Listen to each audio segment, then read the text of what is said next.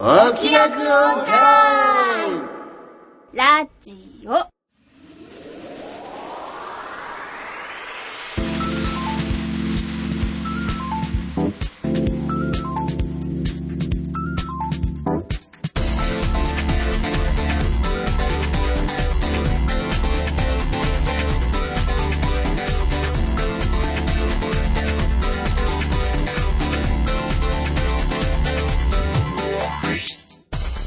説明しよう。この番組はこれといった取り柄のないアラフォー中吉と引きこもり音楽家の永井茂之と。お酒は友達、声優の卵の浜田さほの。以上3人が音楽アニメサブクル中心の話題についてあーだこうだ喋ったり喋らなかったりするポッドキャストである。はい始まりました。お気楽オンタイムラジオ第12回。はい中吉でございます。永井でございます。浜田さほです。一言交えてって書いてあったね。書いてありますね。今日はいいんじゃないいやでもね今日はねちょっと緊張してます。中皆さん今吉日静かですね。静かですね。どうしいました？やこれはねついに来ましたね。来ちゃいあれました。だ第何回の時でしたっけ？第最初第3回ぐらいかな。そのぐらいですかね。うん。第3回の頃に以降なんで笑ってんの？え、何がおかしいの？大に。丈夫？うん大丈夫です。第3回の時に佐保先生が突如。突如、あ違う。永井君が最初。僕ですね最初にあそうだ。手を振ったのはね。突如。部屋の。心霊現象心霊の話現象の話をして。して。いやこれは面白いんじゃないか。うんということで今回ついについに。来ましたこの日が特集をさせていただきますまあ7月夏まあまだ梅雨の時期ですけどね、そうですね。まあ夏前ちょっと直前スペシャルということで今日は怖い話を特集。しようかなと思っておりますはいでですねうーんなんて言ったらいいのかな。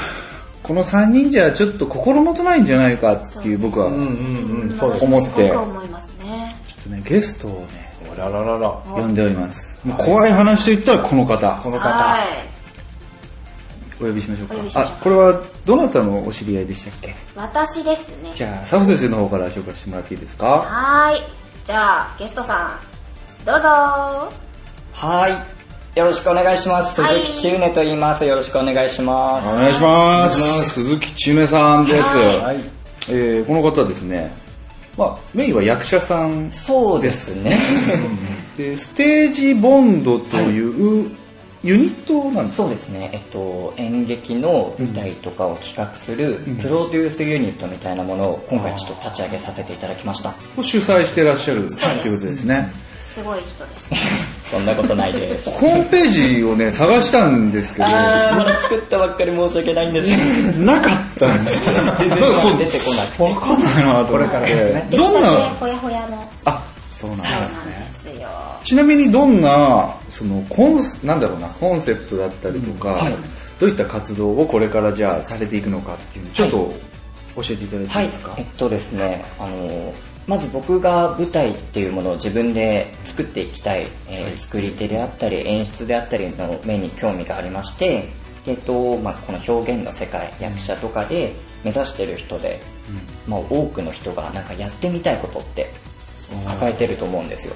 僕はすごい抱えてたんで、はい。で、意外とそういうのを言わなくても実は内側に抱えてる子とかがいると思うので、そういうみんなのやりたいことを挑戦していける場になればいいかなと思って、ちょっと今回作りました。まあそういうなんだろうなやりたいけど一人じゃ何も何もっていうか一人でできないしっていう人をまあ一緒に巻き込んで、はいもうやっちゃおうイベントみたいな、なんかそういうことみんなで面白いものを作ろうよっていう。そうなんです。すごいんです。あの、専門学校時代の同期で、うん鈴木くん。はい。鈴木くん？って呼んだことあったないです。あだ名なんかないの？シューネルソン 長いなねシーネルソンネルソン。ネルソン。あネルソンえ、ネルソン。ネルソンって呼ばれてました。ちょっとじゃあ今日は親しみを込めて、およね、ネルソンで。ネルソンで。おーよかったねネルソンかった。そうなんですよ彼ちょこちょこなんでしょう、学校のその講演とかいろいろうん。あるんですけど、その時のスタッフとかいろいろですごい働き者で 下手マスターと呼ばれてて。お、そうなんですか。そうなんですいやーなんかその舞台の、まあ、イベントとか公演の時に、学校で結構卒業公演とかね行うんですけど、まあその時に他のチームのお手伝いとかまたいろんな外部から出演してくださる団体さんの、まあお手伝いとかそういう学校のイベントとかで結構スタッフをなんか任せていただいてたというか。あれですか、だから、そう出役っていうよりも、割とそういうのを束ねていく方に興味があるような感じなんですね。ね今後、まあ、プレイヤーももちろんやっていきたいんですけど、どっちかって言ったらそういう作り手であったり、サポーターであったりそういう風に興味がありますね。そっちの方がお金になるからね。あ、そうです、そういうじゃないのね。はい、すいません。はい。で、えーと、その、そんなね、はい。えー、鈴木さん、あ、ごめん、ネルソン。ルソン。ありがとうございますまあ、ネルソンね。なんで今回私が呼んだかって、うん。うんうん。怖い話をする。あ好きなのかな？は大好きなのかな？もういいキャラしてるんですよ。そんなことないと思うんだけど。いやー。割と、あれなのかな？でも、そういうリアクションだよみたいな、やっぱ役者さんってそういう人多いそうそうですねそうですね。もう本当期待していいと思います。ちょっとハードル上げないでください。結構ね、いい反応してくれるのかもなっていうことですよね。頑張ります。いやいや、全然全然そんなね、はい怖い話楽しんでもらって。そうですん。はい お楽しみにはいね。もうここの、あこの先はもう笑い声ないですか？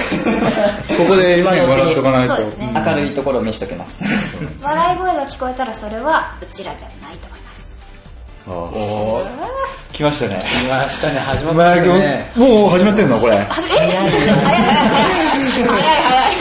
いいやいや、あ、まあでもね、とりあえず、ちょっと、今後の鈴木千畝さんのネルソンの活動に期待してますよ、僕は。ちょっと書いとこうかな、ネルソンって大きくね、ネルソンって。ネルソ。ンって。オッケー。カタカナだ。あ、違うの？ひらがな。あでもそん？うんひらがなひらがな。ネルソン、はい、オッケーです。ありがとうございます。じゃあまあ、早速ね、今日はメインコーナーというかね、いっちゃいましょうか。はい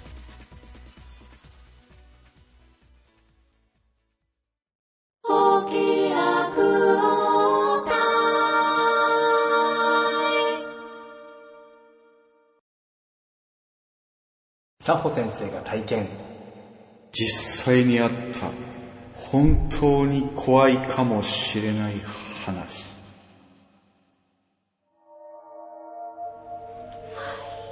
はい。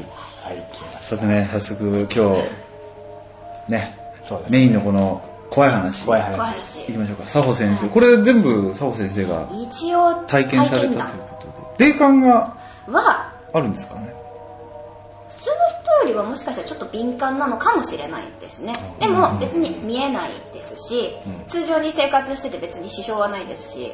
あ見えないの？見えないですね、なんかうーんちょっとこうなんでしょう第六感といいますかそれがちょっとだけこうあれなのそのアンテナが広いだけかもしれないです。え日本語で喋ってる ちょっとだけこう鋭いんですかね多分。でも見えないんだ。見えないですね。それがわかんないんだよね、なんか普通見えるんじゃねえかなとか思って。見える聞こえる触れる喋れるとかいろいろあるんですよ。触れるなんてあんの？まあ、それこそなんか本当にあの霊媒師さんとかそういうなんか霊能力者さんみたいななんかこうちょっとあれはだってほら演じてるだけだから 本物の人も多分いらっしゃる織田ムード嘘だってだってあれ。だ誰？あ、知らないです。知らないです。か 嘘。ドムドさん知らないですか？名前聞いたことある。あまあでも捕まってないそうだよね。あの、もうね。捕まってたもんねずいぶん前にね。つかむつかまってあのいろいろ詐欺とかで一時期もうテレビにバーって出てて、オダムド。へー1990年の前半とかはもう、ダム道すごかったよ。生生ままれてないかなですそうでした。失敗した。えいや、今、ちょっとドキッとした。義母愛子もね、嘘だったんだよ、でも。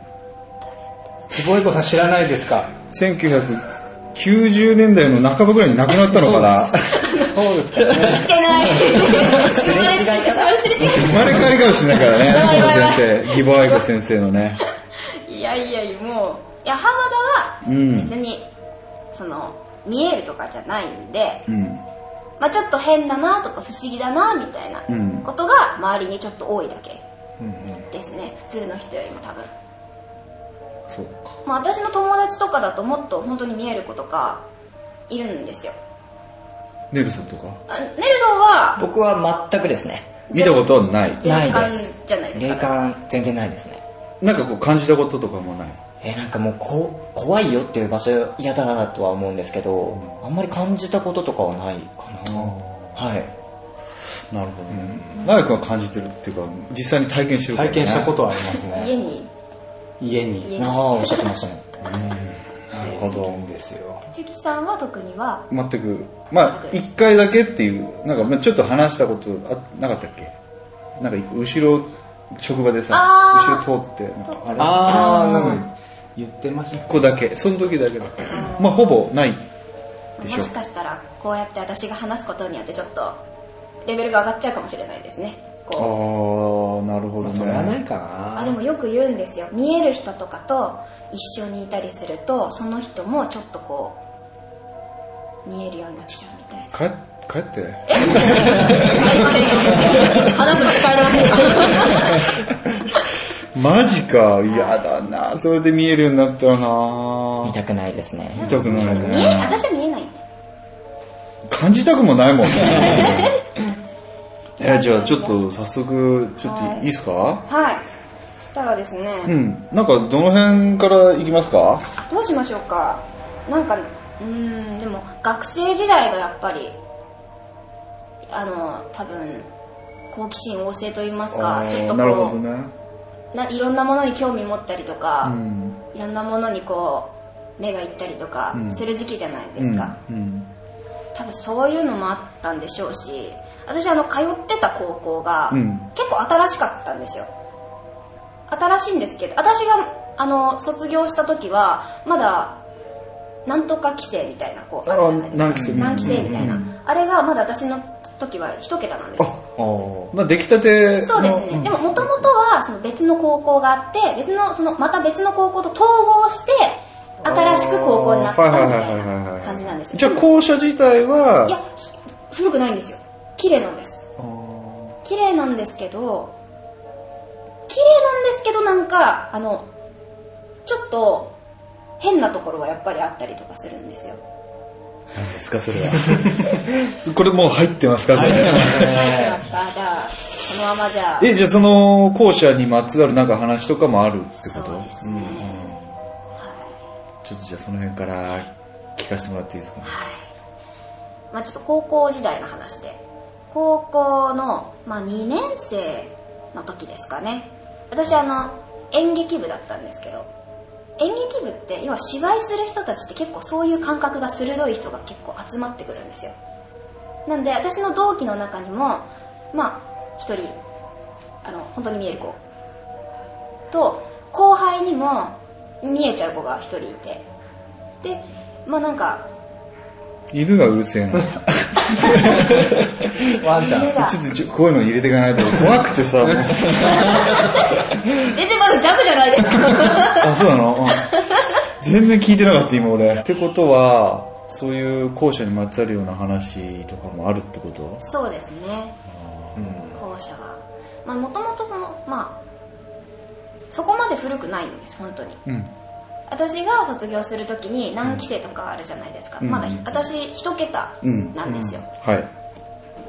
なんでまあ全然まだ校舎自体は新しいんですけどもともと別の高校があって、うん。でそことまたちょっと遠いところの高校と統合してうんうんうんうちの高校ができたうん。っていう感じなんですよ、うん。なんでまあ高校自体は新しい。校舎も新しいんですけど変なところがあって。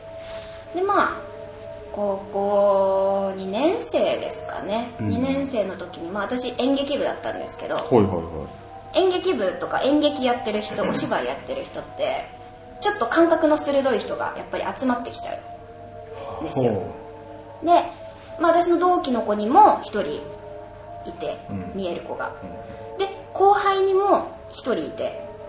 はい。でまあその子たちの話も含めなんですうちのあの高校の校舎がその教室棟と部活棟みたいな別別棟みたいなのがあって2つ棟があるんですけど、はい。まあ両方ともやばいところはやばいんですよ 変なところは必ずどっちにも。そうなんですよ。で、まあ、聞いた話、なんか七不思議みたいなのってやっぱあるじゃないですか、学校って。新しい学校なのにもう七不思議があるみたいな。なんでやねんって、みんなにそうツッコミ食らってたやつなんですけど、でも、ちょっととある話を聞いて、確定したのが一個あって、はい。それが、あの、3階の教室とはい。の奥の廊下の話になるんですよ3階あの1階2階3階ってあるんですねうちの。うちはね、4回、5回、3回だったな。3階建てで 怖いんですよね。まだ何も話してないのに。そう、3回。3階建てで、うんであの1年生が3階、うん。2年生が2階3年生が1階だったんですよ、うん。であの一番上の階に美術室が一番端っこの教室の端っこのところにあってで美術室の隣の部屋が、えっと、6組だったんです。うち6クラスあって全部学年が。で6クラス5クラス4クラスの間に踊り場と階段があってで挟んで321ってあったんですよ。でその都市伝説っていうかその七不思議によると美術室と 6, 6組と5組のそこの間の廊下がやばい。っていう話があって、そしたら、そのどうもその、まあ、よくある話じゃないですか。午前2時に学校にいると何かが起こるみたいな。そういう系の話で、まあ、午前2時にそこの廊下にいると5組と6組の間に教室が1個できるんですってなわけないじゃん。いやいやいやいやいや。って思いますよね、そこに赤いスカートを履いたあの想像してもらうんだったら一番わかりやすいのが要は花子さんとかああいうスタンダードな白いワイシャツに赤い釣りスカートプリーツのうん。ああいう感じの女の子がいるんですってでその時間とかにその間にできちゃった教室に入り込むと一生出てこられないっていう七不思議があったんですよはそれが要は女の子が連れてっちゃうい。うん。で赤いスカートの女の子がいるはい。あそこはやばいってなってたんですけど、まあ、入学してうちら別になんともなかったんですようん。私4組だったんですけどもうすぐ近くじゃないですかうん。特になんともなくてしかも美術室なんて私美術室先生とすごい仲良くてずっと出入りしてたんですけど、特になんともなくて。で別に放課後そこにいても特に何もなくて。あなんだ全然関係ないじゃん。って思ってたら、まあ、2年生のある日にあの高校のその部活の後輩の一人の女の子が半泣きの状態で部室にパーンって入ってきてどうしたの？って言ったら、もうありえない、本当にありえない！とか言って言ってて、え、何落ち、ちょ、ちょ、とりあえず落ち着こうよ！って言ったら、もう一人の子が入ってきて、え、そこまで怖がることないじゃんって、ちょっと半、半切れ状態ですかね。その子は。切れることないと思うけ本当にあったんだってば、みたいな。ちょ、信じてよみたいな。怒ってて。え、どうしたの？って聞いたら、まあ、その、えっ、と、走ってきた子 A ちゃんで、で、怒ってた子が B ちゃんだとしたら、A ちゃんが、はもう半泣きの状態で、もう B が本当に変なことばっかり言うんですって言って、え、え、なん、変なことって何？って、ちょっととりあえず落ち着こう、本当に。って言って、落ち着かせて話を聞いてたら、その日の昼休みにみんなで廊下でワイワイ喋ってたらしいんですよ、その B ちゃんも A ちゃんもみんなで友達とかと。喋ってたら急に B ちゃんが話スッて止まってその美術室の方がある廊下をずーっと見てたんですって。であれ？みたいな。首かしげてたりとか。なんかちょっとこう目ゴシゴシしてパッて見たりとかしてあれ？って首かしげてたりとかしてたらしくて。でそれを A ちゃんが不思議に思ってみんなと会話して終わった後にその部活に来る前に「え B ちゃんさなんかどうしたの？目調子悪い?」みたいな「コンタクトだったっけ?」って言った。あ「いやそういうわけでもないんだけど。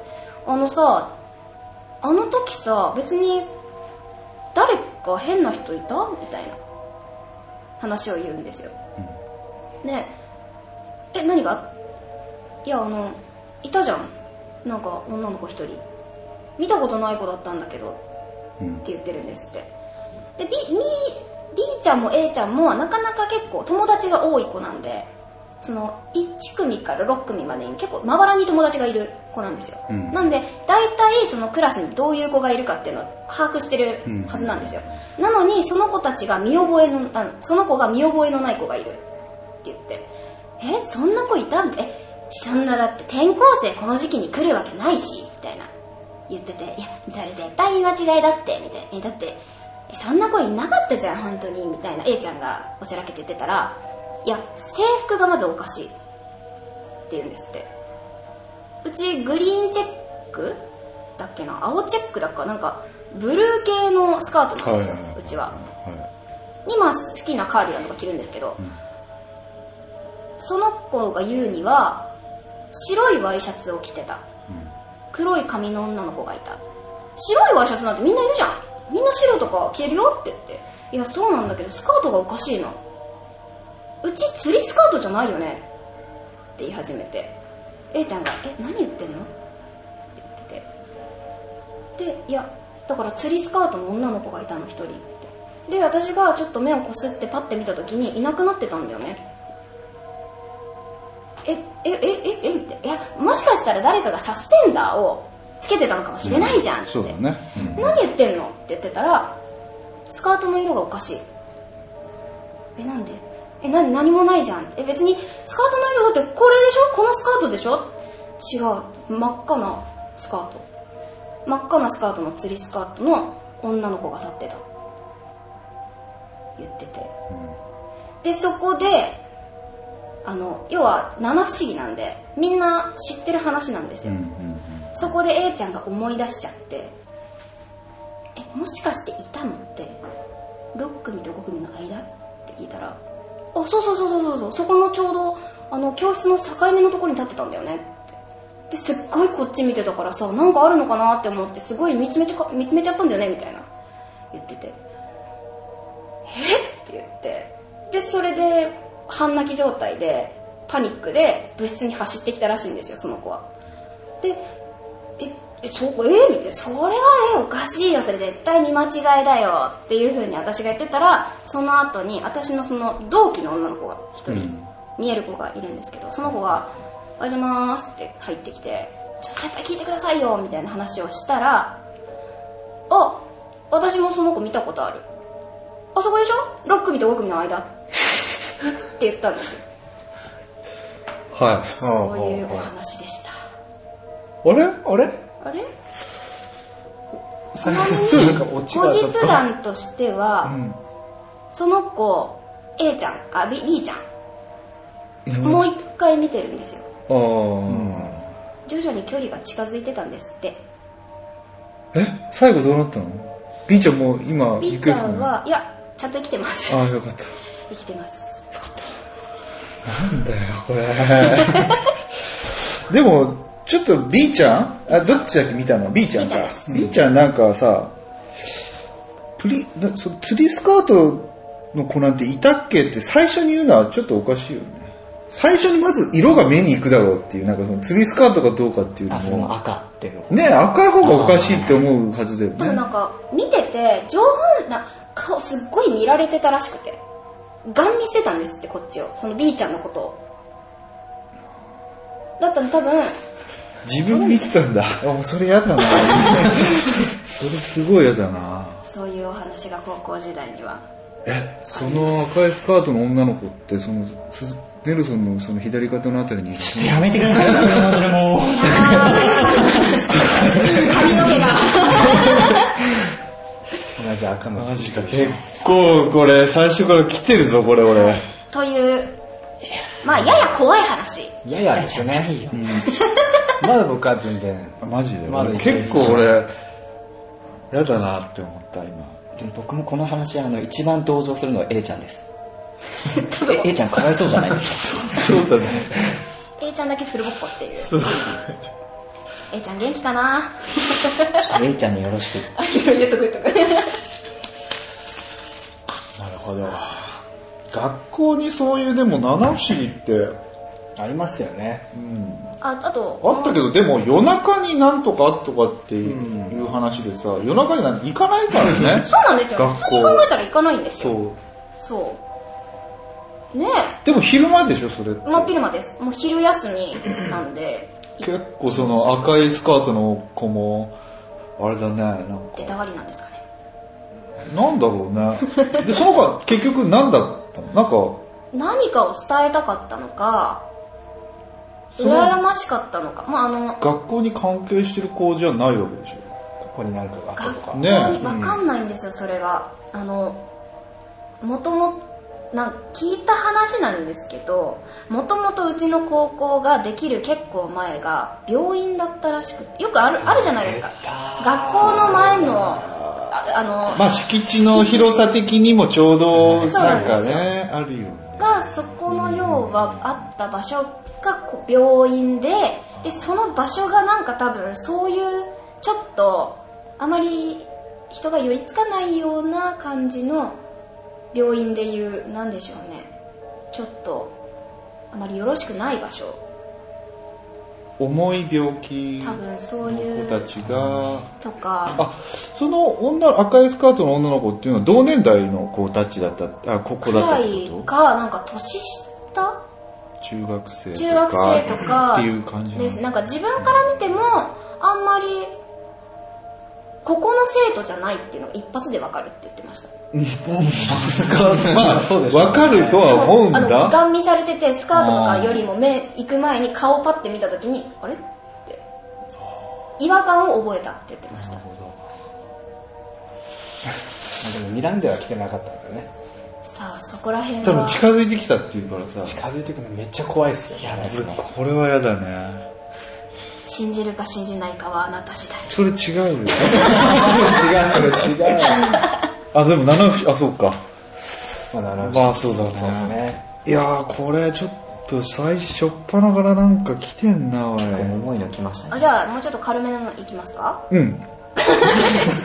まあ、高校時代の話ですはい。これは全然本当にあんまり面白くないと思いますなんか軽めでいきます、うんあのうちのその部室が、えっと2年生と1年生で部室が変わっちゃったんですね。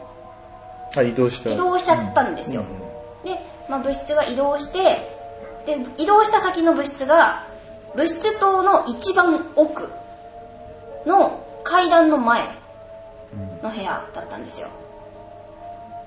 でな人が来ない薄暗いなんか不気味なんなんか変なところだったんですけど、まあ、そこでいつも部活発声練習とかやったりとかエチュードやったりとかこうみんなでワイワイしてたんですけどある時にその国語の先生だったかな確かが見回りに急に来たんですよフラッと「ああなんとか先生わあどうしたの?」みたいな言ってたら「いやああお疲れ」みたいな。あれ？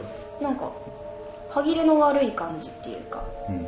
ちょっとこうキョロキョロしながらうんう。ちの部室に来て「えどうしたんですか?」って「なんかやらかしましたうちらうるさいですか?」って「ごめんなさい」みたいな「わー」って言ってたら「なんか変わったことある?」って聞かれて「え変わったことですか?」みたいなあ、今日部長休みなんですよみたいな。それが一番変わってますね。あいつ休まないのに、はははみたいなこと言ってたら、いや、そういうことじゃなくて、あの、特になんもない、本当に変なこと起きてないみたいなこと言い始めて。で、いや、え、何がですか？みたいな。いや、特に何もないですよ。いつも通りです。みたいな。言ってたら、まあなんか変なことがあったら、すぐ、あの、ここ部室出て、あの、みんなのいるその教室棟の方に来てみたいな言っててで「ああ分かりました」特に別に何もないと思いますけどね。って言ってて、まあ、その先生が「まあとりあえずじゃあお疲れ。頑張ってね」って言っていなくなったんですよ。スーンって。もともとその先生別に元気いい感じでもないしむしろちょっとこうオタクチックっていうか、うん。古文とかの先生なんでこう歴史が好きだったりとかうん。おとなしめな先生なんですよ、でもあんまりにも元気なくて「どうしたのかな?」って言ってて。したらそのまた出てくるんですけどその私の同期の 見える子が部室縦長の部室で、えっと、その先生が顔を出した方のドアが一番、えっと、手前のドアになるんですよ。でもう一個一番奥にドアがもう一個あるんですけどそこのドアってうちは使わないんですよ。鍵閉め切っててもう鍵閉めるのがめんどくさいっていうのが一番あっていちいち全部閉めなきゃいけないんででそこだけ閉め切ってるの。のそのドアなんて言ったらいいんだろう。あのガラスが大きめについてて、外と中が丸見えになるようなドアなんですよ、うん。そこのドアにあの手でめなんなんでしょうメガネみたいなこういう感じ？ななこうこういう感じっていうの伝わらない。なんか輪っかみたいな感じにして、その子はすごい覗いてて。でその先にあるのは階段なんですよ。うん。奥の階段そこの階段って人が使わないんですよ。なぜか。何が使って何ですかあるんですけど誰も移動に使わないんです、まあたまたま？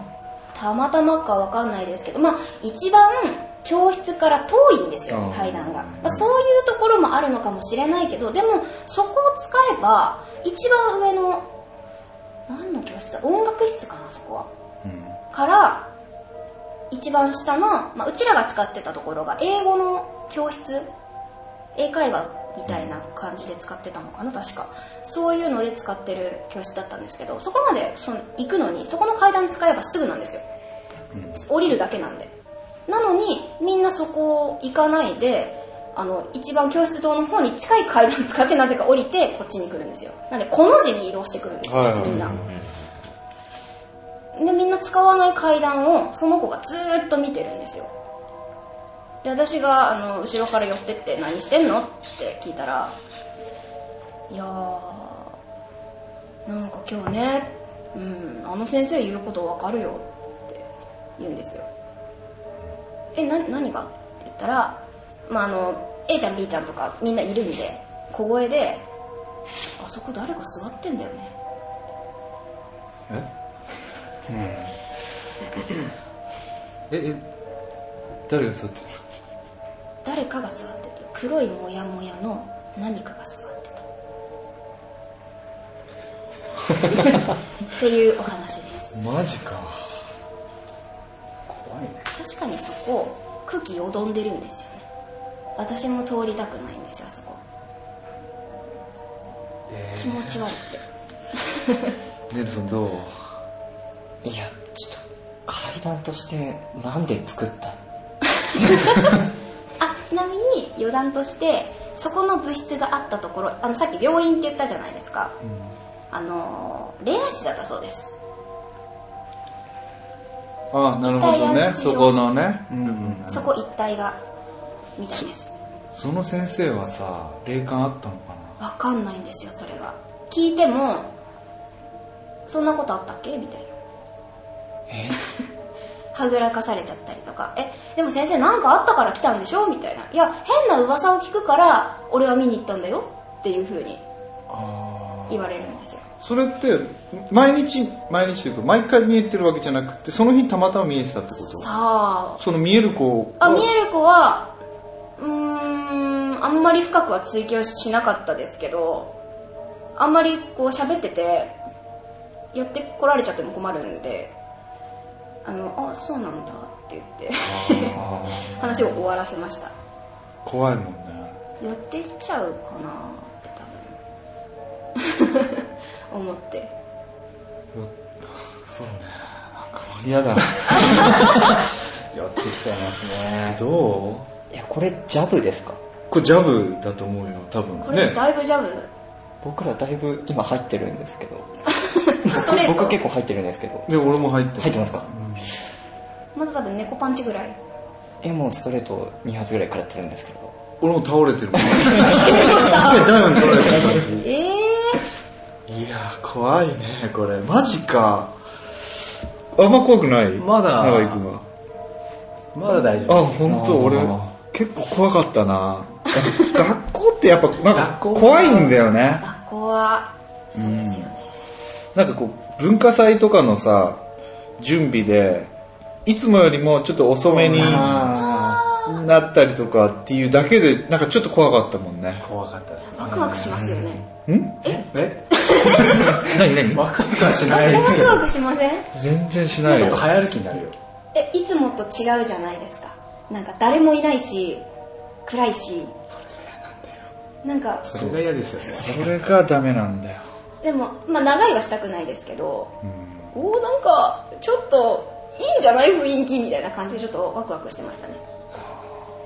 なんか割と体制があるんだよね、佐保先生はね。そういう怖いね、ことに関して。ああでも驚かされるのとかホラー映画とかあのお化け屋敷大嫌いですよ。ああ、怖いの嫌いなの？あの驚かされるのが嫌いなんですよ。驚かすのは好きなんですよ。いや、なんていうのかな。とこ取りですけど。怖いのって驚くよね。突然来たら。驚かされるの嫌いなんですよねあの自分に状態変化が起こるものが嫌いなんですよね ホラー映画とかああ、なるほどね。なんか見ないですあんまりゾンビ映画とかは好きですよ怖いじゃん。えバイオハザードとかいや、無理無理無理あれはア無理クションって言うけど。すっごいかっこいいよどうしたネルさん？いつもそうなんですよホラーゲームとかこれ面白いこれ面白いって友達とかとみんなでワイワイしてて、で別の子とかもあこれ面白いよねって言ってる横で仏仏のような なんか悟りを開いた顔をして横に座ってるっていうマジお前らそれやるゲームじゃねえよ。なんだっけ？なんかね、いろいろサイレンだっけ？なんかあるよね。サイレンあと、とかなんだっけ？ゼロ？ゼロ。うん。とかあとはえっ、とコーリングとか。あ、そ最近のやつなんですけど、なんだろう。いろいろ。クロックタワーはあれはホラーゲーム？ホラーではないのかな。でもバイオハザードも別にね、そんなアクションゲー。ホラーじゃないからね。あれ驚かされるだけだからさ。あーもうエレベーターとか入りたくないんです、絶対。バイオハザードやると。エレベーターカプって、トン製の乗り物は落ちるから 絶対なんか上から降ってきたりとか、事故ったりするじゃないですか。あ、なんかあったよね。一回閉じ込められたよ、俺、どっかで。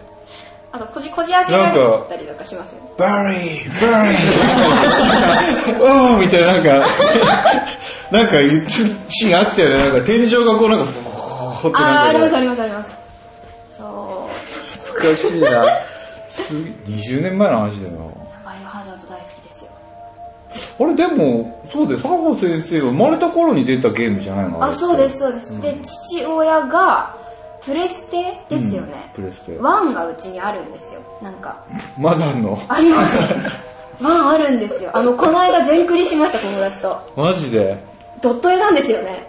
どっそれではなかなんくないあのいや普通に頭身はあるんですけど血とかが血しぶきが四角いんですよ。なんかね、そう。ああんまり、あ荒い感じ。辛いんですよね、犬とかもカクカクしながら出てくるっていう。ああ、そうだったね。あったね。あれは父親がやってましたね、あの号泣してました横で。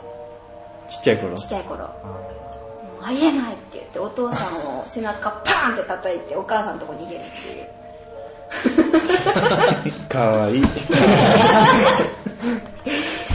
そうか。そうです。であれなの？そのお父さんお母さんとかもそういう霊感とかあるの？その。はうーんと2人とも多分ある人あですね。そういうのってなんか遺伝なのかな、あるみたいです。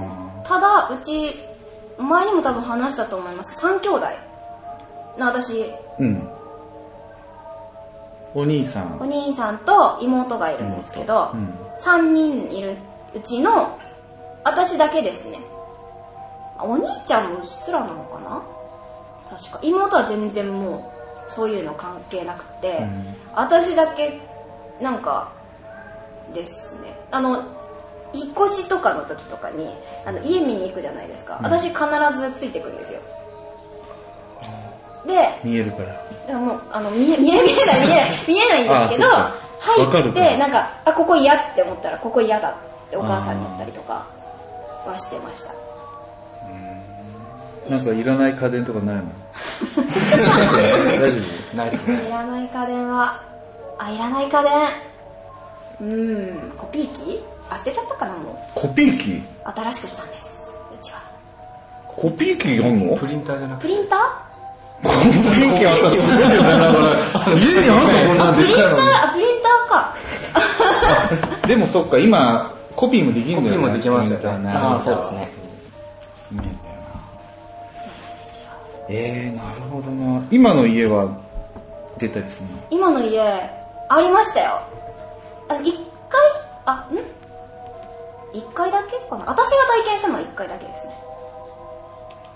体験聞きたいね。う んなんかね。でもこれ結構多分うん。あのさっきのであの猫パンチレベルって言ってたのにストレート2発入ってるって言ってたんでもしかしたら多分私で言うストレートかもしれないですね。あ、じゃあ僕ら KO ですね。完全にこれで KO される感じかもしれない。じゃあどうしましょうね。うーん前の家今住んでる家がうん。結構最近引っ越してきた家で。うん。前住んでた家がまあお父さんもお母さんもちょっとあったりとかしたお家なんですよ、まあ、結構古い家で、あのー今もうないんですけど築な70年とか？えー、結構すごいんです。よ本当にもうあの古いお家なんですよ、もう大黒柱みたいな柱があったりとか、はもう天井もあのベニヤ板みたいなのがこう重なって梁みたい細い梁みたいなのにベニヤ板が乗っかってるだけ。みたいな天井だったりとか、もうあの風強い日とか飛んでくんですよバラバラバラってベニヤ板が屋根あるんですけど隙間風とかで全部バラバラバラって飛んでっちゃって、うん。なんであの、あの、ななんでしょう、こう薄い板を天井に大工さんに貼ってもらって、あそう。そうです。あちょまあ作り自体もまあその70年前当時のまま、はい。今に至ってたわけだね。そうん。窓も、あの、くるくる、あの、鍵も、くるくるするやつです。今時？今時？昔のあの、窓、窓を、あの、窓も木枠でガラスがははいわまってる。かるよ。であのくるくるのやつくるくるですしょで途中でこう片ってこう折れるやつですよ懐かしいな。知らないかな。知ってます知ってます。知ってるよあのだねったんですけど、そんな、まあ、古いお家。まだまだまだ別に怖い話。してないです。まだまだ。ただ家の説明してるそうそう。まあ、そんなお家にいたんですよ。うん。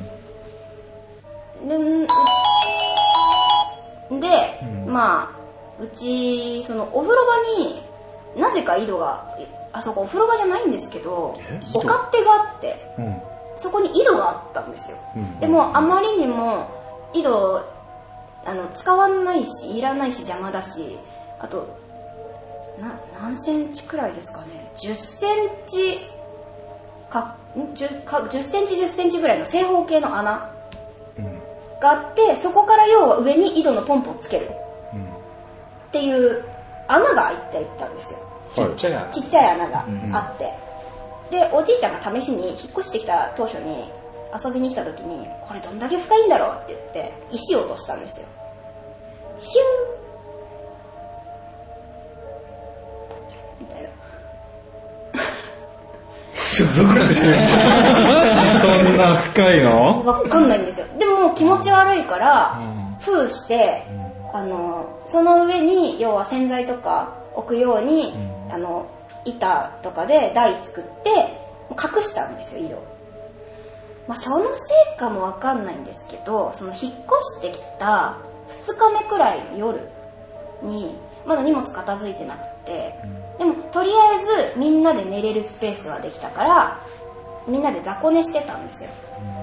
で並んでる順番が確かえっと父親母親妹私お兄ちゃんで並んで寝てたんですよ。結構ぎゅうぎゅうで。で寝てたんですけどその次の日の朝になったらもう母親と父親がなんかすごい疲れた顔しててもうあの肩くるくる回してたりとかなんか全然なんかなみたいない痛かったみたいな言ってて「え何？どうしたの?」って聞いたらその日のパッてなその前の日の夜ですね。パッて目覚めたのが何時って言ったかな。母親が目が覚めたのが3時頃。ああの午前3時にパッて目が覚めてでなんか誰かがトイレの方に歩いてったんですって。でお父さんかなって思って一番近いところにいるしと思って。お父さんも別にあの布団が動かないからあお父さんが行ったんだと思ってあのほっといてたらでうとうと仕掛けたところでなんか誰かがここに立ってたんです。あの横に立ってて、であお父さんかなってあの乗り越えるために要はちょっと足幅を測ってたのかなって思ってたらしいんですよ。したらその瞬間に急にあの大きい足なんどのぐらいって言ってもちょっと説明できないんですけどあのお母さんが言うにはドラクエで出てくるギガンテスの足みたいな。わかりますお母さんの例えじゃない みたいなくらい巨人の足みたいな足がうん。自分のお腹に乗ったんです片足が。グッて乗ってでその瞬間に金縛りになったらしいんですよで思いっきり踏みつけられてる息ができない金縛りになってる。なんだこれは？ってなってて。要は苦しすぎてあの一瞬ふってこうちょっと意識落ちたらしいんですよ。ではって気づいたら朝の7時半とかで汗だくであななんだったのあれ？ってなってて。でしたらその時にお父さんも一緒に起きててお父さんが「なんかさ俺さ」みたいなことを言っててそんなに早く起きる人じゃないんですよ休みの日とかって、まあ、寝てても結構あの何時10時半とか結構遅めまで寝てるんですけどその日はすっごい早く起きててなんかここの家変だなとは思ってたけどさみたいな父親が言ってて。どうしたのって母親が聞いたらこれ3時頃かな目覚めたと思ったら上に誰かが乗ってて金縛りになっちゃって動けなかったんだよ。って言っててえ昨日お父さん夜中トイレ行ったんじゃないの？って言った。ら俺トイレ行ってないよ。って。俺多分金縛りで動けなかったもん。って言ってて、なんで母親が布団が動かないっていうのを目撃目撃したのは父親が金縛りにあってて動けなかったんですよ。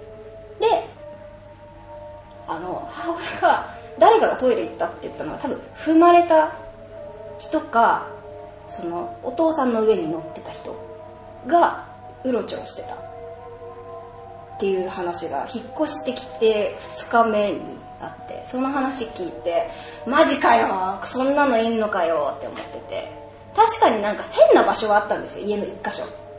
でもそこあんまり気にしてなくて私が「うん別にいいんじゃない?」って言ってて別に気にすることじゃないでしょって大丈夫大丈夫みたいな。ことを言ってて。まあそんな変なことがある家なんですけどまあね私 まあ結構住んでてその家は。何年ぐらい？小学生くらい小学校高学年くらいからもうそれこそ本当につい最近までいたんですよ。なんでかなり何年？軽く10年はいないかでも9年か8年くらいは多分いたんだと思うんですけどその間にまあ私がしうーんなんでしょう多分永井さんとか知ってると思うんですけど私かなり寝る時間が遅かったんですよね。明け方まで起きてる人でいろいろゲームしてたりとか遊んでたりとか、絵描いてたりとかして寝るのすっごい遅くなるんですよ。でもその時にもうみんな寝てるじゃないですかで私が自分で そういう絵描いてたりとかアニメ見てたりとかゲームしてたりとかしてる時にあのふって一瞬我に返ると誰かがいるんですよ部屋に。わかんないんですけど気配があってもう一人。いやいやいや。そんなことないよ。いないいないよ誰もいないよ。でなんかまあ気配がしてなんか誰かいる気がするんだよなーって思ってたんですよでもあんま気にせず別にうん特に害もないし。えちょっと待って。誰かいるったら気にしろよ。気にしてたらあんまりね。マジかよ。でなんかまあ、まあ、全然まだこれ続くんですけど。は 気にしてなくて。でなんか、まあ、とある日ですね。うん。私が、まあ、洗い物を任されてて、うん。晩ご飯ので洗い物をするのにあのする前に私がアニメ見始めちゃったりとかしてちょっと洗い物する時間がかなり押しちゃったんですよね、うん。洗い物し始めたのが多分3時ぐらいで夜の。うん。で洗い物カッチャカチャカチャカチャしてたらずーっと多分後頭部かなんかずっと見られてて誰かに。視線があるんですよどっかから。うん。なんかまあ見られてるんだろうなって思って。まあでも確かに誰かしら多分この家はいるだろうって思っててで気にせずお皿洗いをしてて、うん。で終わってで、まあ、歯磨きしようかなって思ってリビングの方行って。リビング行って襖があって廊下があってトイレがあるんですよ。横にトントントンってあるんですけどもう一回説明して。リビングが、もうね全然内容が頭入ってきてないんだ俺今 怖くて。リビングがあって理由があります。でそのよあの出入り口が襖襖うんうん障子。うん障子です。障子であって。で障子出たら廊下があるんですよ。で 廊下があってで廊下を挟んだところにトイレがあるんですよ。うんこういうことだよなあそうですそうです。ちょっとこれちゃんと図解して 間取り書いた方がいいですかね。うん大丈えですかでまあそれでまあ襖開けて襖じゃない障子。障子を開けてトイレに行かなきゃいけないんですけど、でもその時になんななんで私すぐに行かなかったのかわかんないんですけど一回あのリビングの要はテレビの前に座ってボケーってしてたんですよ なんか洗い物してから一息つきたかったのか自分でわかんないんですけど。うん。でその時に廊下を本当に短い廊下なんですよ。全然あの多分2メーターちょい2メーターもないかもしれない。ですね、すっごい短い廊下なんですけど。そこを誰かがドスッドスッドスッドスッドスッドスッドスッドスッドスッドスッみたいなえタタタタタタタみたいなだんだん速くなってくるなんか走り回っててそんなに長くないだろ廊下って思ってずっとなんかパタパタパタパタしてるんですよでうわめっちゃ走ってるって思って、まあ、その時はちょっとビビってあのお母さんすぐ横にあのリビングの横が寝る部屋だったんで襖開けてお母さんちょちょちょんって起こして「廊下誰かめっちゃ走ってる」って言って言ったら母親が「気のせい気のせい」って言って襖パンって閉められたんですけど マジか閉められた！って思ってふって廊下の方見たらもう音してなくて。であまあでも歯磨かないと寝れないしなトイレ行かなきゃなって思ってまあもう音ないし気にしなくていいだろうって思って障子開けてトイレに行こうと思ったらその廊下の先に玄関があって玄関のところにのれんがかかってるなのれんがかかってたのかな？なんか背丈ぐらいの結構長めのやつがかかってたんですけど風も吹いてないのにそこがふわって一瞬動いたんですよ。玄関に向けて、そこを私ガン見しててえ誰かいたの？って思って。ちょっとやっぱ興興味出ちゃうじゃないですか好奇出ない。心出ないえ？出ないよね。絶対出ない。歯磨きしながら、うん。私が玄関の方行ってのれんさって開けたんですけど誰もいなくて。で鍵も閉まってるし外も誰もいないしあのガラスの横開きの戸だったんですようち。見えあのすぐ横に街灯があるんで誰かがいたら影でわかるんですけど、誰もいなくて。で鍵も閉まってるでその日別に風が強い日でもないし扇あの扇風機もない。冬場だったんで風の起きる装置が何もないのに急にロレンがファって動いちゃってマジか誰かいたんかやっぱりって思って、まあ、その日はまあ気にしないで歯磨いて寝たんですけど、まだ続くんだねこそうなんです、それでまれはい。あ、はいやられてますね。ね そこからまああの結構経ってからですかね、まあ、引っ越す2年くらい前うんになるんですけど、私寝てて。普通に寝てたんですよ、でも急に上に誰かが乗ったんですよね。お腹のあたりに、ドンって乗っかられて。で重って思ってでえなん誰誰誰お母さん？と思って。うちはふざけてお母さんがよく踏んでくんですよ私とかを。背中とかを。お前ら結構ファンキーなんですよね、さっきからね。なんでお母さんがいたずらしに来たのかなとか思ってあと妹とかお父さんとかが、って思ってたんですけどそうじゃなくてどかないんですよね、でもう眠いのにって思って振り払おうと思って腕上げようとしたんですけど動かなくてあこれ金縛りだって自分で思って、であの目は開くんですよやっぱり。そういう時って。そうなのね。そうなの。開いちゃうんですよパッて。うん。で開いちゃったよーって思って。で横を見たらその要は襖で仕切られてるだけなんで光漏れててお父さんとお母さんまだ起きてるんですよ。でこっちにあの左側自分の横を見たら妹寝てるんですよね、えちょっとあれこれって思って。お兄ちゃんの部屋もあの要は妹を横目にしたらお兄ちゃんの部屋も見えるんですけど光漏れてたりするんで。お兄ちゃん部屋にいるっぽいんですよね。これ誰ってなるじゃないですか。って思ってたらなんか乗っかってる黒いのが急に壁ドンみたいなあの両手を私の横にバンってついたと思ったら思いっきり首グーって締めてきて。ちょっと待って。バンってやるでしょ？はい。どうやって首絞めるの？そのままこうあのあ、そのままの勢いでバンってやった瞬間に手が横からズルズルズルって首の方に寄ってきて首グーって締められたんですよ、でもうすもう息できないじゃないですか。そうなんだね。俺絞められたことないからだけど、まあできないよね。汗は吹き出すし息はできないしなんかよくわかんないことになってるしえこれは何？何が起こってるの？って思ってとりあえず苦しいぞって思って。でも金縛りに合ってるからどこも動かなくて、うん。えこれはどうすべきなんだろうって思ってたらなんか首を両手で絞められてるはずなのに心臓を思いっきりわしづかみにされてる感覚っていうんですか？あのギュッて心臓が痛いんですよなんかうん。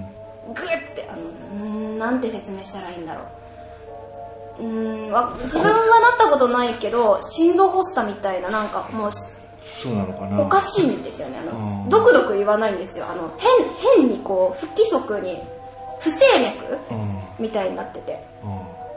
だこれ自分死ぬんだってその瞬間に思ってうん。もう苦しいし息も止まるしもう意識もだもうふわーってこう遠のいてって、でその瞬間に一瞬見えたのがその自分の目の前くらいに多分顔だと思うんですけど丸めの黒いのがモヤモヤってあったのが一瞬にって笑って私が落ちたんですようん。でまあパッて目覚めるじゃないですか。あ、落ちたってその2っていうので、なんか、はぁって思ったんじゃなくて。あもうなにってなんかもうあのちょっと歪んだ笑いっていうか、なんかしてやったりみたいな顔をして気失っちゃった。気を失ってではって目が覚めたら、うんまあ、汗だく T シャツはびっちょびちょだしもういろんなところからもう汗ダーダー流しててでもうな涙目で涙ボロボロ出るし息もゼーハーしてるし何だったんだろうって思ってあの自分の状況を整理するのにもあの起きた状態のまま寝っ転がった状態のまま自分の体が動くことを確認して周り見回してえあれは何だったの？え生きてるかな？自分ちゃんと生きてるかなってちゃんと手つねったりとかいろいろしてでやってたらお兄ちゃんがスッて来て「お前どうしたの?」って言って「すっごいうなされてたけど」って言って「ちょ助けに来いよ」って思って。でまあ後々あの聞いたらその日父親がずっとそわそわしてたらしくてでお母さんが聞いたらなんか変なんか家が変なんか変ってずっと言ってたっていう前の家の話ですおいおいおいおいおいおい KO されてますね、ネイルさネルソンどう？ん。ネイルさん。いやマジそのうち死ぬよ死なないよ。死なないよ。死んでないから大丈夫だよ。いるし。生きてる生きてる。すごいよね。俺はびっくりした。誰が乗ったかって言ってまず目が開いてこうそういう誰が乗ってるかをまず見ちゃうはずなのにまずこう左右を確認するところが俺なんかおいおい なんか。っていや俺すげえと思ったなも見ても分かんないんですよ。黒いのが乗ってるだけなんですもん。人の形はしてんの？そういう人の時って。形じゃないと思いだから丸い感じななんかのななん？あのうーんとなん黒いクレヨンとかでガーって塗りつぶされてる。なんかもじゃもじゃもじゃもじゃみたいな。ノイノイズ？あの、テレビの砂嵐っていうかななんなんだろう。なんか説明しづらいんですけどなんかもじゃもじゃもじゃってそういうのが見えるんですそういう時は。がいたんですよね。でも言いますよね。そういう黒いのが出てくるっていうのは。でもさ私見えないって言ってたけどさ見てんじゃん。あでもそれは多分その時になって向こうがいたずらしたかったんですかね多分。私があまりにもビビらいたずらだ おいおいおいおいだよいやーすごいねあんまえりにも反応しなかったから多分。多分同じ人だと思いますよ全部。同一犯。じゃあその人はそのそれまでもやっぱな何回かこういろいろさっきの廊下の方々もそうだし他にもなんかそういうので見たり見たりというか感じたりとかっていうのはあったの？多分お母さんとかお父さんが言ってる人は多分同じ人だと思いますあの足の大きい人。あ多分そうですね。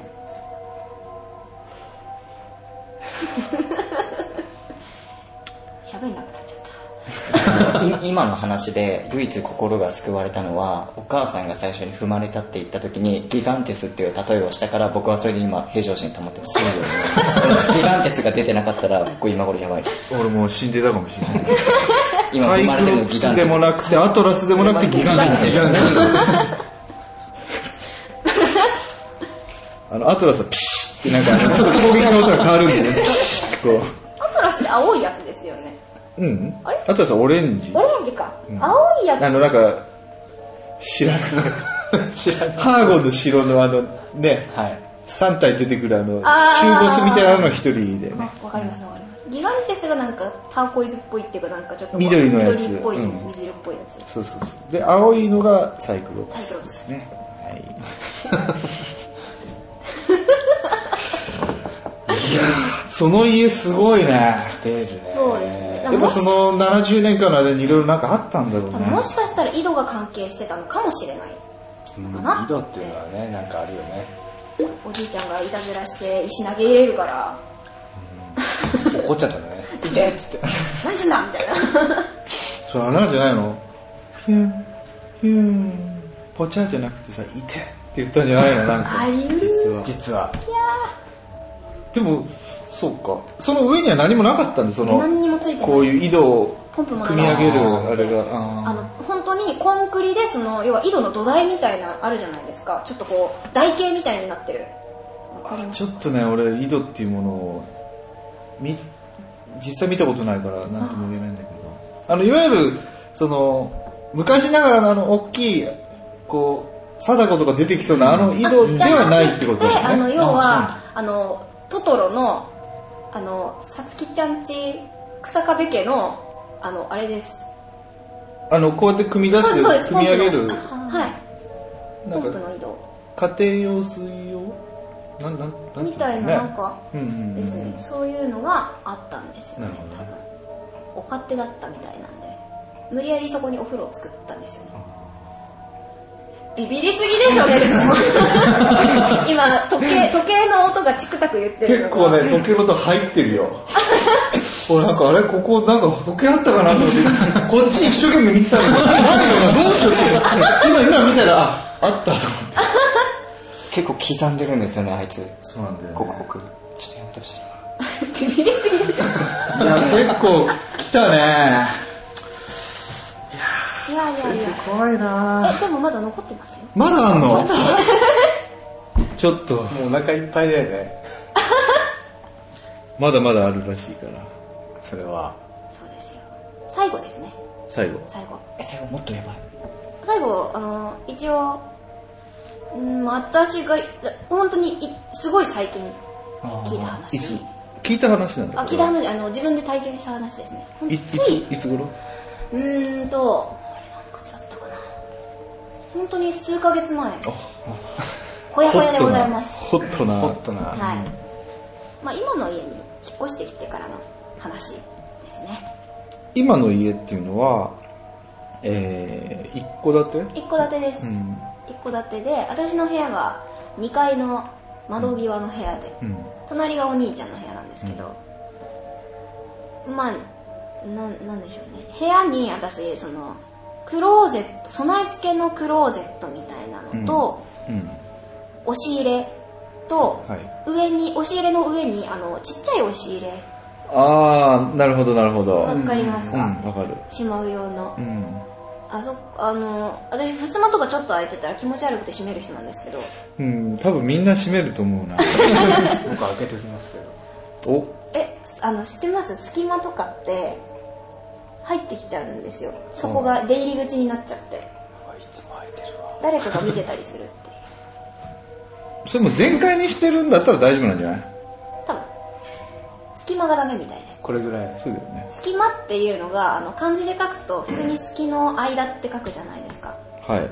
それが要は「魔」の字があの魔法の魔魔術の魔うん。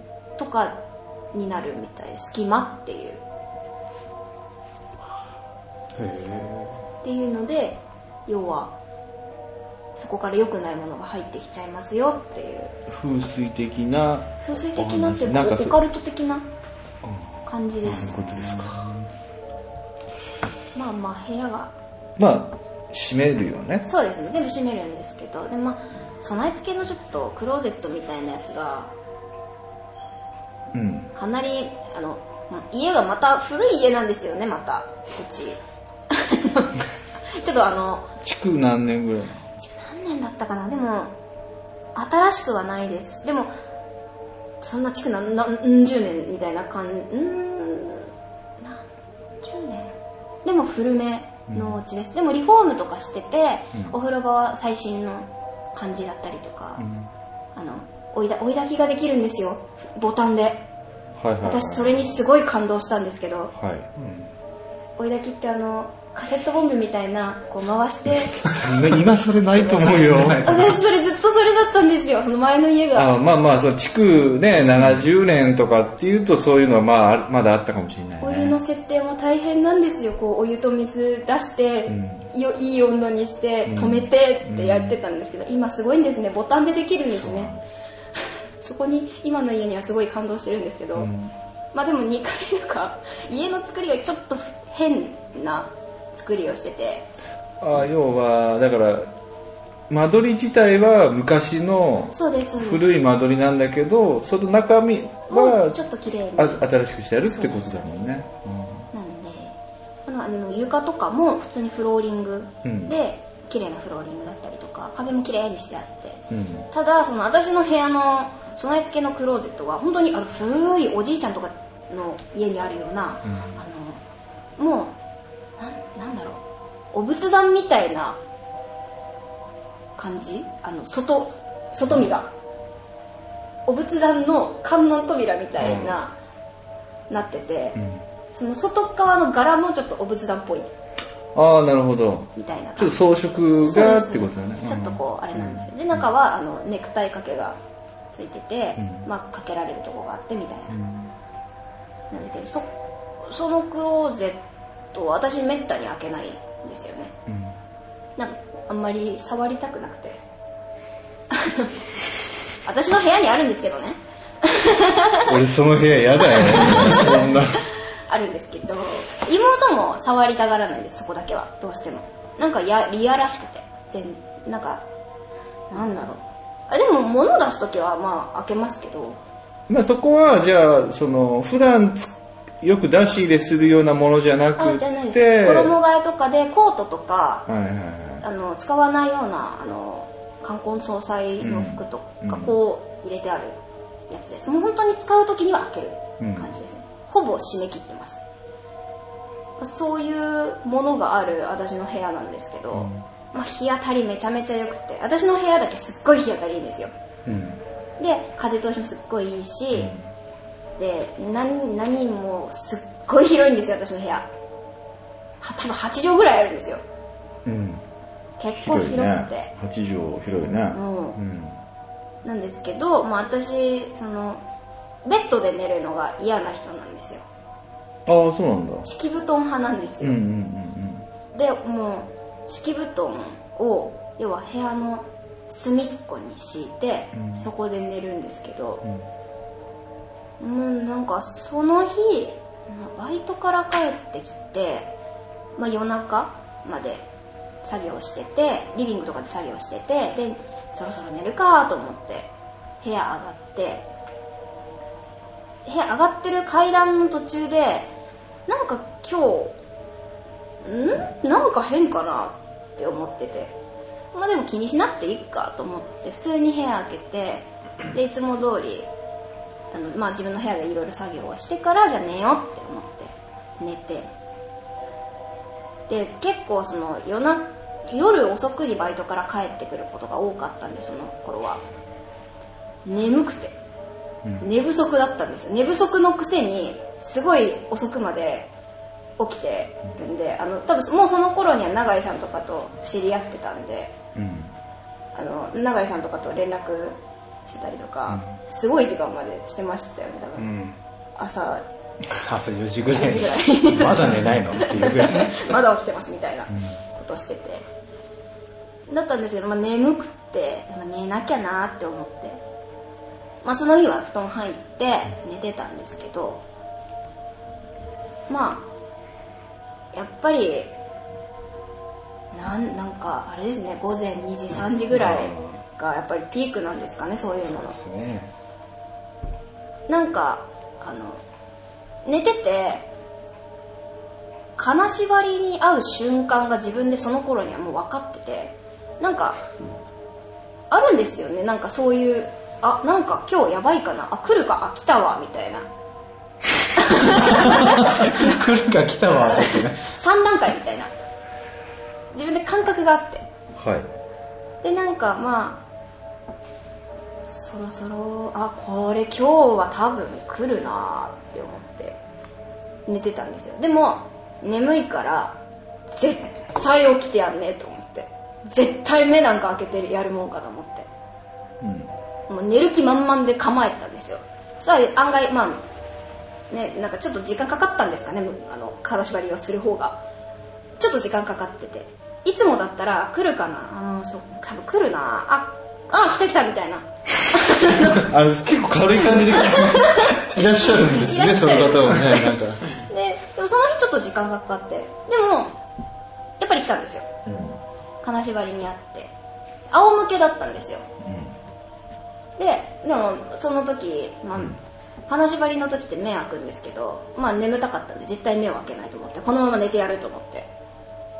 で金縛りに合ってる時お経を唱えるとあの要は自分の頭の中とかでお経とかそういうの唱えるといいみたいな話を聞いてあ分かったじゃあなんかお経みたいなの唱えればいいんだと思って唱え始めたんですけどあの一部分しか知らなくて。ひたすらそれをリピートしてたんですけど途中で飽きちゃってでもそういう風にリピートしてる時になんかなんでしょうねあの人から目つぶってても人から覗かれてたりするのってわかるじゃないですかこう目の前になんか存在がこう来る気配。気配するじゃないですかあの目つぶってても手目の前に持ってこられるとちょっとこうなんかなんかあるでしょみたいな、なったりするじゃないですかうん。わかるね、多分。わかりますよね、わかるね。うん。まあそんな感じでなんかずっと覗き込まれてるんですよね。うん。左側から自分の、なんかが覗き込まれてて。でなんか本当にすっごい近いんですよ。なんか私がちょっと頭を前に前っていうかその持ち上げたらあのおでこゴツンコするんじゃないかっていうレベルで。すごい近くって。なななんかめっちゃ近いぞこれと思って。えそんなにビビらせたいのかなって思って。でちょっと寝不足もあって私寝不足とかあのちょっと寝起きとか機嫌悪いっていうかあの切れるんですよ。怖いね。あの眠たい時とか先生に怖いね、やっぱりね。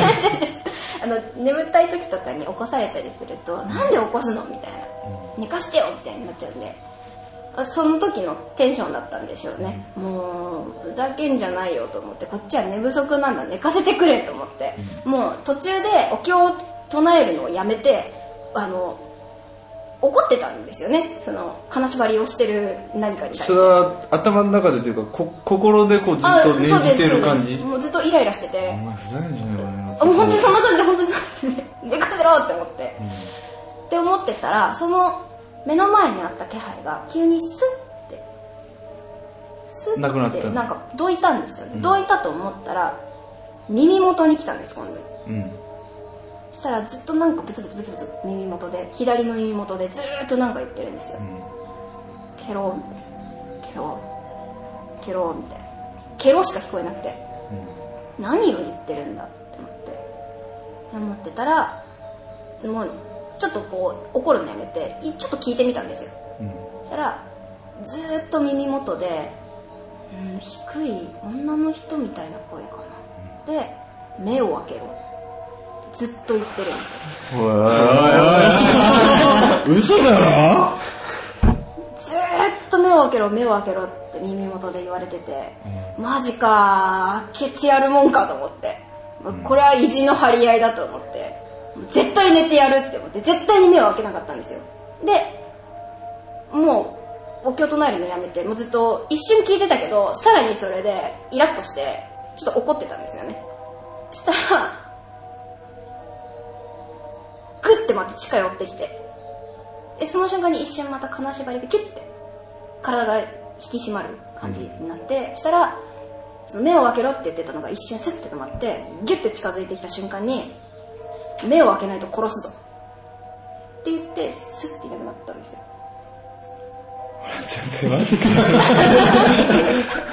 鳥肌ですね。っていうそれ女の人だった女の人だと思います。低い声。あのなんて言ったらいいんだろう。低い女の人の声っぽいんですけどあのなんか雑音っていうかノイズっていうかなんか変な声。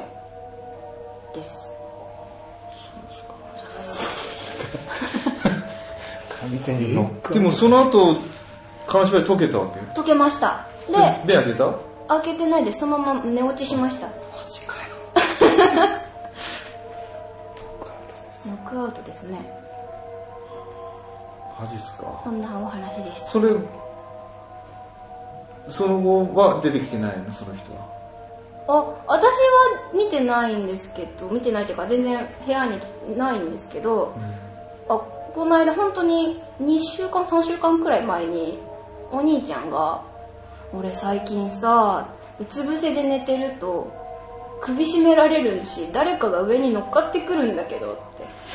軽い感じでお兄さんも。使いますね、なんか。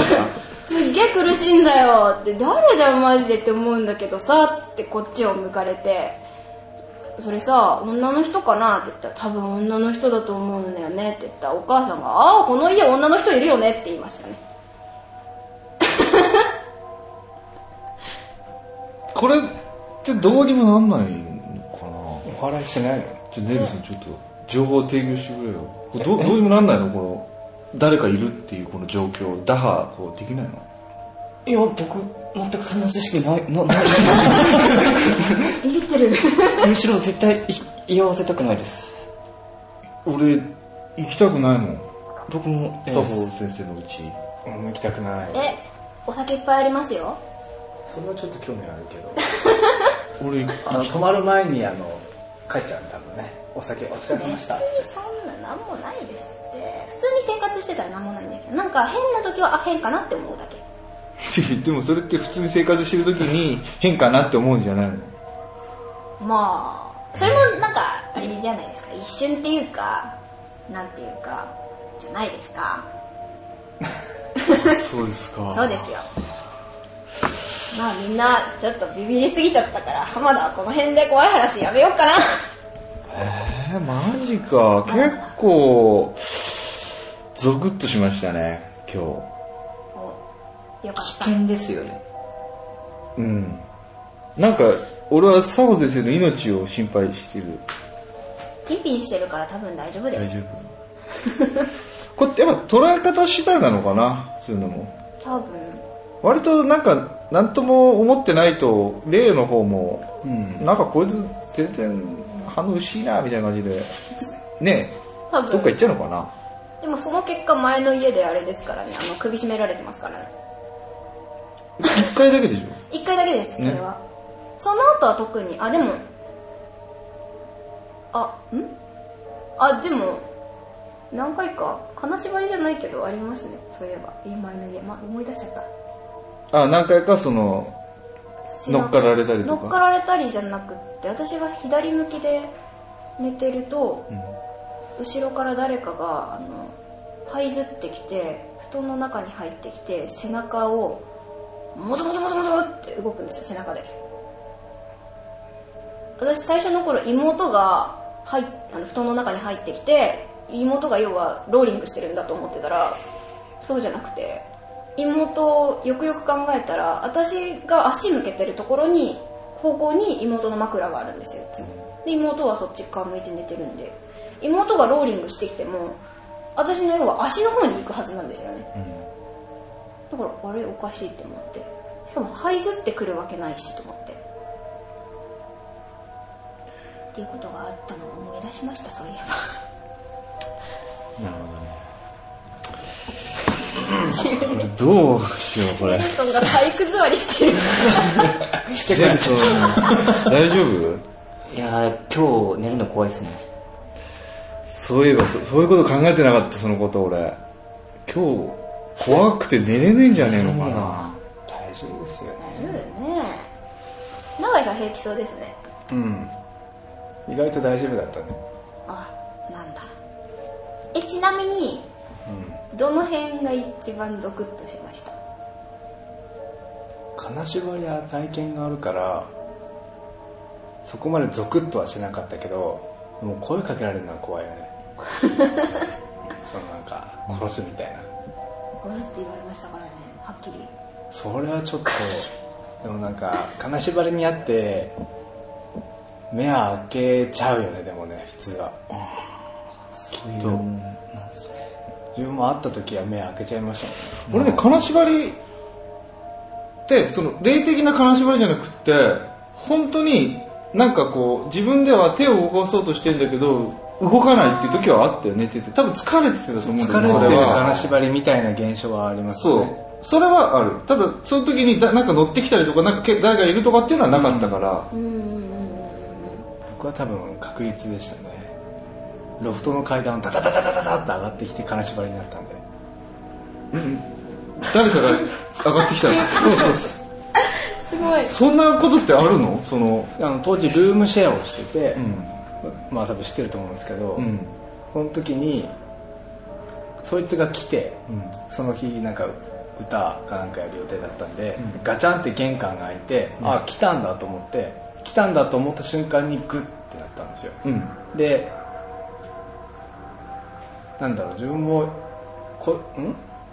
上を見ながら寝てて、で結構壁ゆ狭かったんですよ上が。天井が狭くて、うんうんもう立てない人が立てないぐらいロフトだからそうなるよね。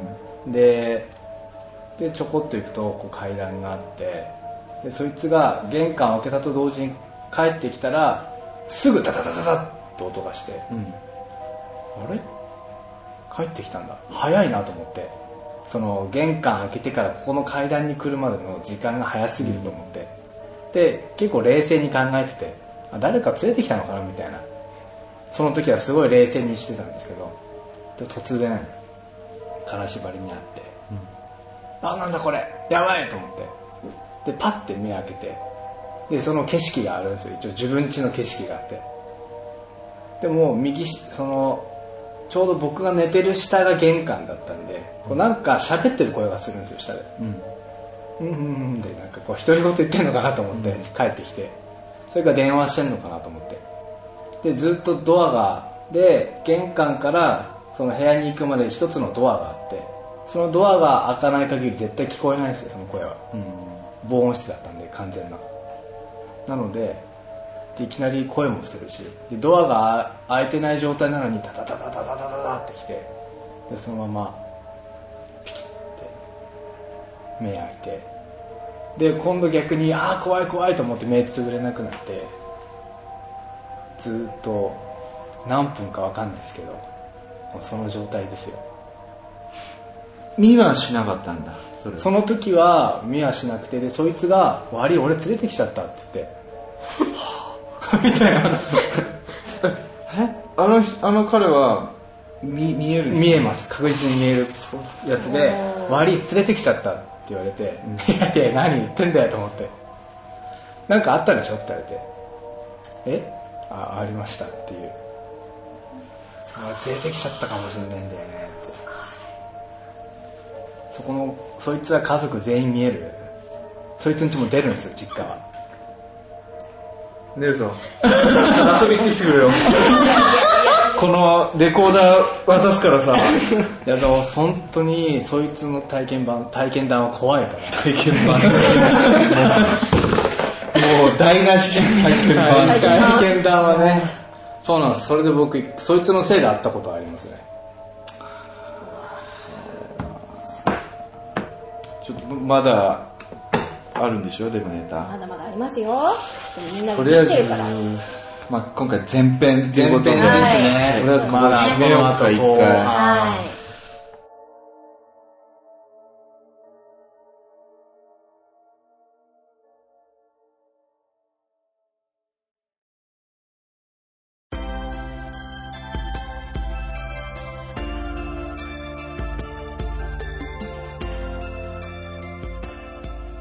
どうですかね、今回。あ第ー12進みましたねい。進みましたか私は喋ってて。ちょっと暑いですけどねですね。ちょっと暑いね。ちょっと暑いですねだから、その辺、なんかちょっと安心してる。うんこれで寒かったら、これやべえかもしれない。やばいね入るんだけど。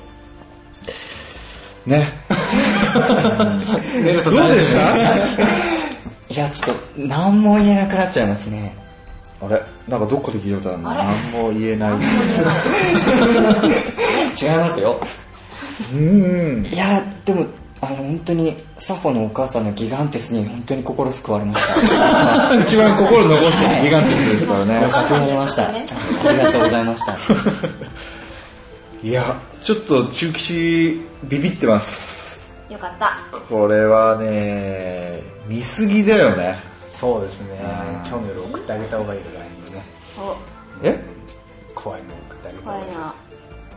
写真？ふすまをふすあ、ふすま、うちの部屋の、あれですか、私の寝寝てる布団のところを送りましょうか。夜。夜。やめて。私、枕元の目の前にあれですよ、その嫌なクローゼットあるんで。それだよ。あ、あ、そっか！枕元にあるからだよ。そうだよね。僕らそう聞こえたらこれやだ、これたくない。何向きに寝てんの？ね。北向き？方角わかんないです。なんかね、北枕って、いいっていう説もあるんだよね。ですよね。なんか。枕うん。うん、頭温めちゃいけないから涼しい方に頭を置くのはいいっていうふうにお母さんでもお母さんが、なんか結構なんか、いないから、浜田家やるか気のせいだからっていう人だからな、なんかな。浜田家おかしいんでわかった。なるくん、ちょっと、はい今回はまだ全然来てなかったあね。もうちょっとなんとか大丈夫でしたね楽しんで聞けた。ちょっと楽しんで聞けましたいねやーいいな、羨ましいわ。ちょっとじゃあとりあえず、なんかね、あの、締めに入入ってるんですが、はあれですか、ネルソン？はい。ちょっとここで一旦置いといて、怖い話は、なんか、なんだろう、こう今後のスケジュールとかなんかそういうのなんかあります？宣伝的なことをうん。うんして、もう大丈夫ですか、うんだ全然大丈夫あーすいません、ありがとうございます。ちょっとね、切り替えて。着替えてビビってる中年じゃなくて、あ、ネルソンじゃなくて、ちょっとちゃんとした方で。はい。はい、えっとですね、この度、ステージボンドっていう新しい団体を立ち上げて、今8月の頭、えっと、5、6、7の金、土、日ですね、に、えっと、舞台の方を今企画してます。はい。えっと、作品はですね、お芝居やってる人だったらわかるのかうんな、えっと、まあ、劇団、あの、キャラメルボックスさんっていう日本でも結構有名な劇団さんの、アローン・アゲインっていう作品を今回やろうと思ってて、で、僕がちょっと初なんですけど、演出に挑戦させていただいてます。演出。はい。で、えっと、まあ、キャストさん、まあ、自分の友達であったりとか、まあ、いろいろ集めていたんですけど、今回ね、なんと、こちらのサホもはい出てくれるということで、はいお、はい、キャストとして出てくそうれる。先生も出演出演される決定と。はいこれも決決定ですねああ、すごい。頑張ります。専門学校を卒業して初めてうん。ストレートのお芝居をします。舞台で。なるほどな。なんで、もしね、サホの演技が見たかったら、そうだね、でもね。見てください。浜田佐穂ファンはもうみんな集えっていう感じだよいやね。もうぜひぜひ。全公演見に来てくれてもいいんですよ。あれ？これなんか、あのさ、音楽ライブと違ってこういう劇とかって、はい。ななんこう一日にこういくつ何回かやるとかってあいうなんーえっとですねの、全5公演を今予定してて、はい。金曜日に1回、土曜日に2回、えー日曜日に2回の全5公演でご公演。予定してます。で、時間がまあ、お昼の回と夜の回と、いろいろあるんですけど、うん。金曜日は夜の7時、19時から、で、土曜日がお昼が14時、2時ですね。で、夜がまた19時、7時で、えっと、日曜日だけちょっと早いんですけど、お昼が13時、はい。で、夜が17時の前後公演を予定しているので、もしお時間合う方がね、いらっしゃったら、もうぜひ。一応劇場の場所も。あ、えっとですね、劇場が、えっと、今回小劇場ををあの借りて公演をするんですけど、東京メトロ南北線の王子神谷っていう駅から大体徒歩10分15分ぐらいの、まあ、住宅街みたいなところにあるんですけどシアターバビロン流れのほとりにてっていう劇場があって。ん？ちょっともうえシアターバビロン？シアターバビロンの流れのほとりにて。変わっそれた結構。個劇場の名前、はい。おしゃれな名前なんですよ。気に入るみたいな。月見るとこみたいだね。っていう劇場であの8月の頭に舞台をやるのでもしよろしければ皆さんぜひ見に来てください。はい。お願いします。お願いします。佐保先生出ますよね。はい。出ずっぱり主演？いやー主演ではない？んでもメインじゃないかな。結構セリフ多め？結構多いですね。そうなんですよ。覚えられんの？やばいです佐保先生なんか私も本当覚えるの本当セリフに苦手5個までって聞いたけど3歩 歩くと忘れちゃうんで。大丈 ちょっとやばい。いやでも今回すごい期待してるんで。やめてくれ。これで今後どうなるか決まるからね。これでもう二度と佐保先生見れなくなるかもしれない。みんな見に来ようそしたら。最後かもしれない。でも意外とそう友達でも何でもいいからとにかく客呼べる出演者っていうのは結構情報があるんじゃないの？うんそうですね、まあ、やっぱり舞台、せっかくやるんだったら一人でも多くのお客さんに見ていただきたいので、まあ、もちろん自分のお友達でもそうですし、まあ、特に舞台とかそういう演劇を普段見ない一般の方とか来ていただけたらもうすごい嬉しいなって、やっぱりそういう人たちにねなんか楽しんでもらえるようにっていう意味を込めて役者のお仕事をやってるので。あすいませんなんか。そんなこと言っちゃった まあまあまあまあね。間違ったことは言って。でもね、うんとこれどういうお話なんですか、ちょっと僕知らないんですよ実は。はい、えっと、お話、まあ、アロアゲインっていう作品は、まあ、大体登場人物12人くらいの話なんですけど、えっと、あんまり売れてない女優の、まあ、ちょっとチャンスに恵まれてない葵っていう女優の役がいるんですけど、それと、あと、フリーライターをやってる、こっちもあんまりまだ売れてない三つおっていう役がいて、えっと、まあ、とあることをきっかけに、この二人がちょっと関わるようになるんですよ。それが、あの、ゴーストライター。よく、あの、タレントさんとかの文章を代わりに、今日ね、ゴーストっていうの本当は嫌だったんですけど、代わりに書く人。っていうつながりから始まって、その作品がヒットしてしまう。なんかちょっと言えない秘密を抱えてしまうっていう。っていうのを抱えながら、でもその後もヒットしてしまったんで、小説を書きませんかって編集者から誘いを受けて、ええでも葵からしたらそれが売れると自分の女優活動に対してもどんどんチャンスが生まれるからって言ってちょっと嫌な思いを抱えながらも引き受けちゃうんですよあまあそれがヒットしててそれで作品を書く上でやっぱり取材が必要だって言って三尾が。なんで一緒に近くにいて普段のその葵という女優の身の回りを知りたい。あなたがどういう人か知りたいからその葵の自伝の女優自伝のあの作品を書くんで。で調査を一緒にいる期間が長くなるにつれてどんどん、まあ、その2人の関係であったりとか今度また葵とかの周りとの関係性とかいろんな人たちが関わることによってどんどんみんなの中に変化が生まれてくる。